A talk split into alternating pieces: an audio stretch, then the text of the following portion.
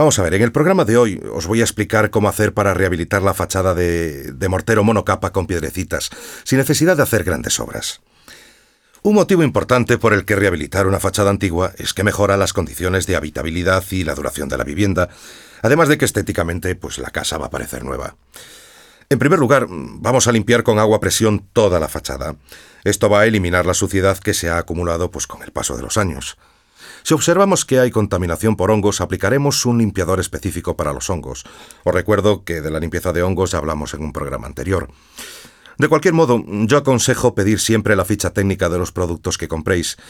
En ella se suele explicar cómo se aplican y lo ideal sería que cuando vayáis a comprar los productos, pues pidieseis el asesoramiento del técnico de la empresa, aunque no todas las empresas ofrecen este servicio.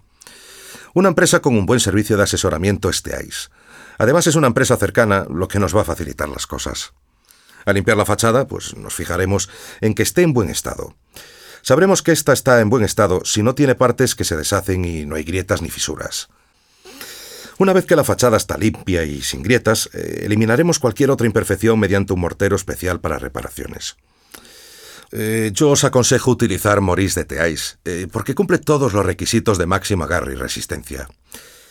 Bien, ahora ya tenemos la fachada preparada para aplicar el nuevo revestimiento.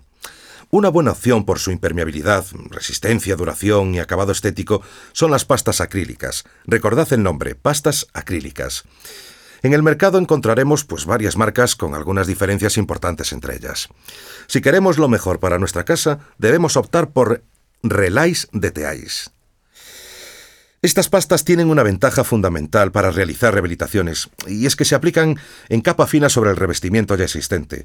Esto evita pues el picar el antiguo revestimiento. También podemos volver a aplicar otro mortero monocapa. El más utilizado hoy es el llamado raspado, porque una vez aplicado y cuando aún está un poco fresco se raspa con una llana de dientes. Este mortero imita la piedra abujardada, rugosa, y existe multitud de colores que le dan un acabado realmente muy vistoso. Uno de los morteros monocapa con mejor relación calidad-precio es el Repois R. Con esta solución también vamos a mejorar la estética de la fachada. Lo haremos impermeable y transpirable y al igual que con las pastas acrílicas no es necesario picar la fachada antigua.